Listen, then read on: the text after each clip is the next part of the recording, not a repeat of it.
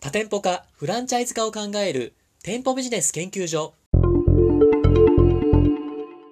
この番組は株式会社上信パートナーズの提供でお送りいたします。店舗ビジネス専門コンサルタントの高木優が最速最短で年商30億店舗数30兆を実現する実証されたノウハウをコンセプトにのれん分け制度構築 FC 本部立ち上げ立て直し人事評価制度の整備など飲食店整体院美容院などの様々な店舗ビジネスの多店舗展開を加速させるために重要なことを対談形式で分かりやすくお話しする番組です。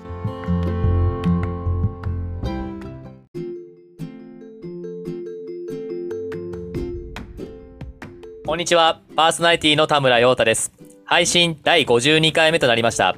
本番組のメインパーソナリティをご紹介します。店舗ビジネス専門コンサルタントの高木優さんです。よろしくお願いします。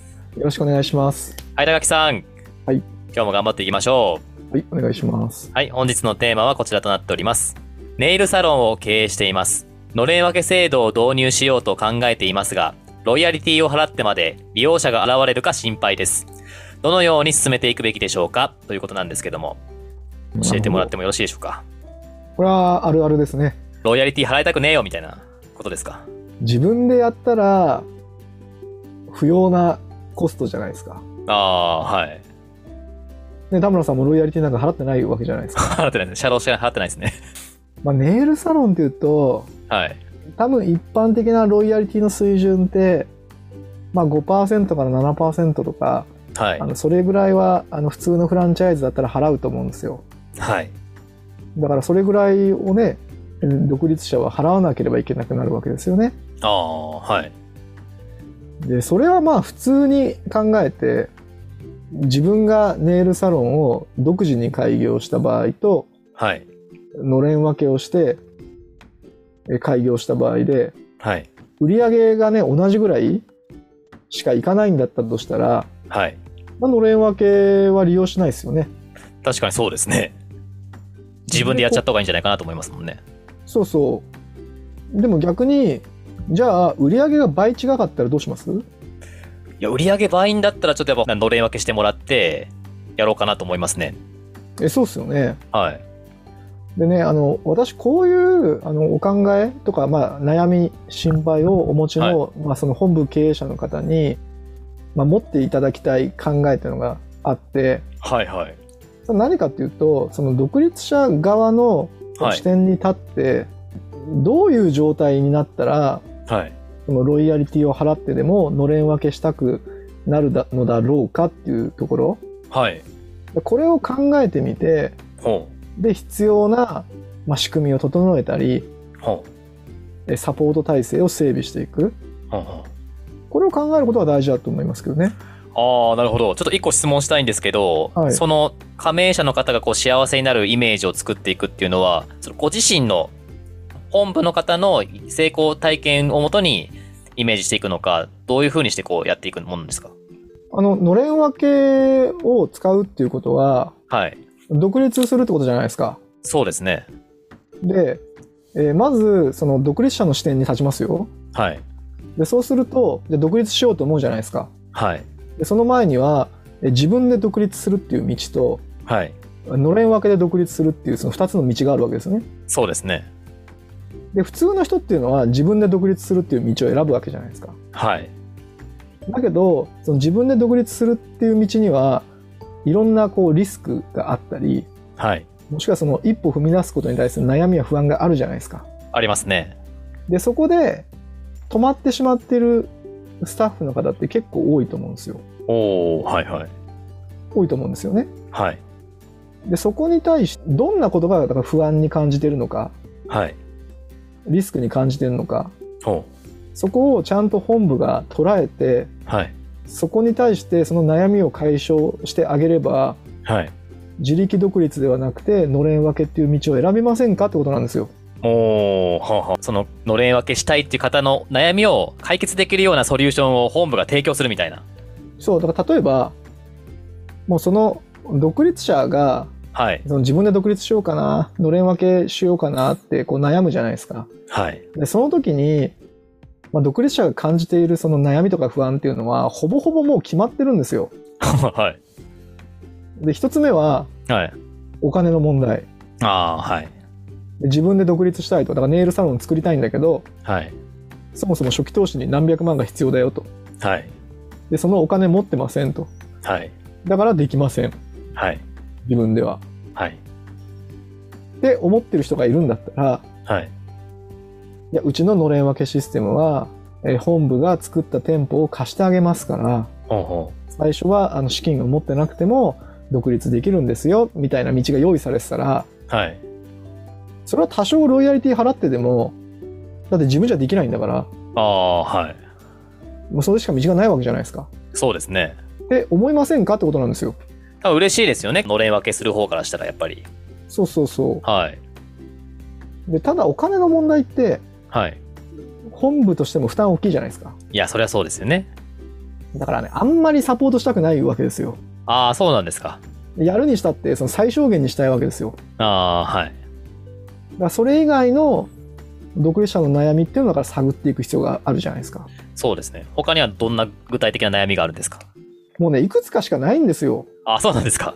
うん大体ねその独立したいなと思ってるけどその一歩踏み出せない人がはい。悩んでることって一番多いのはお金の次は集客ですよ、集客、あだから自分がサロンを作ったけどあ。はい。思った通りお客さんは来るんだろうかっていう心配あ絶対あるじゃないですかあ、ありますね。でもう本部はだからそういう悩みが生じることを分かってるわけですよねはい。じゃあのれん分けしたらどうなんですかって独立者は思うじゃないですかああ、はい。だからそこに答えられますかってことなんですよああ、 なるほど。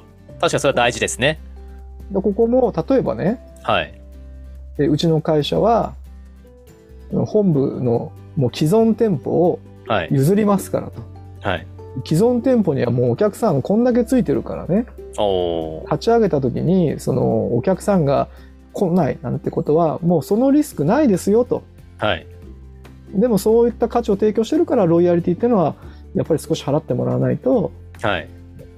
本部もこう継続できませんと。はい。どうですかって提案をしたら、どうですいや、それはやっぱ不不安もね、払拭されてとても嬉しいと思いますね。そうですよね。だかはい。らそれ以外にも、例えばじゃあ、独立者がのれん分けして新規店舗出すじゃないですか。はい。で、その時に、いや、本部のね、ホームページには、もう一日こう、何百人とかね、はい。何千人とかっていう、こう、閲覧者が来てるよと。はい。で、そこに、新店舗オープンしたら、あしばらくそのね、例えば1ヶ月間こう、キャンペーンをやるとして、はい。そういう情報をこう訴求しますよ、みたいな。おおで。そしたらそのうちねどれぐらいはあの多分予約してくれるよみたいな話があったらはい。聞かれませんってことですよ。ああ、そうですね。自分でやったらそんな集客期待できないわけじゃないですか。ああ、そうですね。ちゃんと自分たちのその悩みについて本部がこう寄り添ってるみたいな感じになりますもんね。そうですよね。はい。だからあの考え方をあの本部の経営者が変える必要があると思うんですよ。ああ。だからそのロイヤリティを払ってまでこう利用者が現れるかなっていう不安じゃないですかこれは。はい、そうですね。でもそうではなくて、はい。えーロイヤリティを払ってでもはい。利用したいと。はい。思ってもらうために本部はどうあるべきかっていう話なんですよ。おお。逆の発想ですね、それはね。そあーこうポジティブになっていくというかね、逆にそれが強みだぞみたいなところがありますよね。うそうですよだからそこから逆算してで今お話した通りもう基本的にはそのお金の悩みはい。で次は集客の悩みはい。でその次はもう決まってるんですよ、これ何でしょうか教えてください。人材の悩みなんですよ人材をと言いますと。で特にネイルサロンとかはい。そういう、まあ、美容系の場合はい。スタッフを確保する規模感だと人材がそもそも確保できないみたいな悩みがあるんですよねああ、その資格持ってるのかとか、美容師さんの。そうそうそうだからあその人材が確保できなかったらこうビジネスが成り立たなくなるじゃないですかそうですね。だからそこに対しての不安感ってのも結構大きいわけですよおーその際のほソリューションっていうのはどのようなソリューションがあるんでしょうか本部としては。これもだから例えばはい。その個人ではできないはい。その採用活動みたいなものを本部がやっていておうそこにこう便乗できたりしたらそれってすごいメリットがあるじゃないですか。あ、確かにそうですね。で例えばあの学校とかにね、えーはい本部のが招かれて説明会やってたりする会社とかあるじゃないですかはい。でも個人規模の会社じゃぜ絶対そんなとこ紛れ込めないわけですよちょっと難しいかもですね、資金的にも。そうそうだけどその中にそのチェーンのね一員としてえーひっそりと紛れ込んではい。えー採用活動を一緒にさせてもらうとか、おお。まあ、それ以外にも例えばその人材不足が出た時には、まはあい。本部に余剰人員がある時であればね、はい。えーじゃあその本部から社員をこう出向させますよとはい。みたいなモデルにしてもいいかもしれないですよね。はい。でそうすると自分で独立したらあ人がいなかったりえー人が辞めてしまったりするとその責任自分で負わなきゃいけないけどはい。その本部に属していることによってそういうリスク回避ができるわけじゃないですか。だかああ、そうですね。らそうするとあまあロイヤリティ払うのは、まあ、確かに自分でやってる時に比べて負担なんだけどはい。それ以上の価値があるかもしれないなって思うかもしれないですよね。ああ、確かに。そうですね。そうだからそういう仕組みを整えていかないといけないんですよ。はあ、なるほど。ありがとうございます。ちょっと一個質問したいんですけども、はい、多分このネイルサロンの会社さんは、まあ、これから第1店舗目ののれん分けを作るみたいな感じだと思うんですよ。はい、で先ほど高木さんがそのお金と集客と人材のところのまあそのソリューションに対して事前に準備しておくことが大事って話があったと思うんですけどもこれから1店舗目出すってことはまだまだその本部の方もそこら辺の余裕がない場合もあるじゃないですかはい、代替案というかソリューションがなかなか出しにくい状況もあると思うんですよはい。そこら辺うまいこと出していくとたけのためのポイントというか考え方っていうのをちょっと教えていただきたいんですけども、あだからこれはねぜひ振り返っていただきたいんですよ。はいえー今のままの経営を続けてたとしてはいじゃあその独立者がのれん分けロイヤリティを払ってでものれん分けしたいと思う状態になるかどうかはい今のた状態でそうなってなかったらはい多分意識せず3年間経営しても問題は解決しないと思うんですよおおはいだからそこはもうちゃんと意図して作っていかなきゃいけないんですよ今不十分だったらああ、なるほど。自然とできてるわけじゃなくて。そうだって今までの経営の結果として今の状態があるわけじゃないですかそうですね。でそこはだからのれん分けとか意図しないで経営してきたわけですよねはい。そういう状態になってるとほんほん。普通の会社はあのそういった状況であるとその独立者が現れた時にああこれだったらのれん分け使いたいと思えるような状況にはなってないんですよ、ああ、は当い。たり前じゃないですかはい。のれん分け想定してないからああ、はい。でもその状態を続けてたらいつまでたってもなりませんよっていうことなんですよねおお、はい、はい。だからあの今こういうのれん分け制度入れたいけどはい。だけどそこに不安があるって思ったじゃないですかはい。そこが始まりになるんですよ深いぞ、これは。 確かに。そこでえー気づいたわけじゃないですかはい。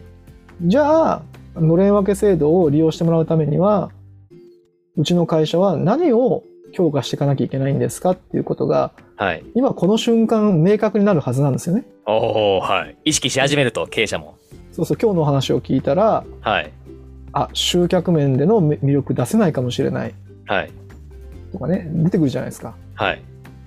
でもそれは意図的にだからその集客面での魅力を作るように取り組んでいかないとはあ、は3年経ってもできないわけですよあ。ああ、やっぱ自然とはできていかないもんですか、やっぱり。 自然とできてきてたら多分今の時点でできてるはずなんですよあなるほど。はい。だからそれは今までの枠組みからこう外れた活動をしていかなきゃいけないじゃないですかおお、はい。だからこのタイミングでのれん分け制度を利用してもらえるようになるために何が必要かっていうことをちゃんと特定してはい。そこに向けた一歩一歩を踏み出していく必要があるってことですよね。なるほど。ありがとうございます。結構もう時間も近づいてきたんですけれども、高木さん、あの、高木さんの会社の方で、そのような自分たちの会社の本部のこう強みだったりとか、こういうところってのれん分けの加盟者にこう PR できるんじゃないかって、そこら辺の洗い出しみたいなことってされていただけるんですかあのしてますよだから今お話しした通り、はいほとんどの会社っていうのは最初の段階ではこうのれん分け制度をすぐ使いたいと思えるような状況にはないんですよ。はい。だけどお話をしてるとはい。私たちから見ると隠れた魅力って結構あるんですよ。おおなるほど。おうでそういったところをやっぱりこう探し出してはい。えー磨いていく取り組みがこののれん分け制度を使いたいと思ってもらえるようになるためにはすごく重要なんですよね。おーはい。だから僕たちというのはそういったのを第三者の観点から、まあ、見つけてはい。でそれをおより磨いていくためにどういうふうにしていくのかっていうのを、まあ、一緒に考えるようなお手伝いをさせていただいてますね。おーなるほど。こう、まあ、のれん分けしたいけれども、なかなか自分たちの強みが見つからないっていう企業さんは、ぜひね、上進パートナーズさんにちょっと連絡してみたら、いいですね。はい、あのそんなあの本気でねのれん分け制度を使って、はあのい。会社の発展とね社員の自己実現を応援したいみたいな会社さんいたらですねあの我々もあの本気で対応しますんでおっしゃっていただければと思います。はい。ありがとうございます。じゃあ、本日はありがとうございました。ありがとうございました。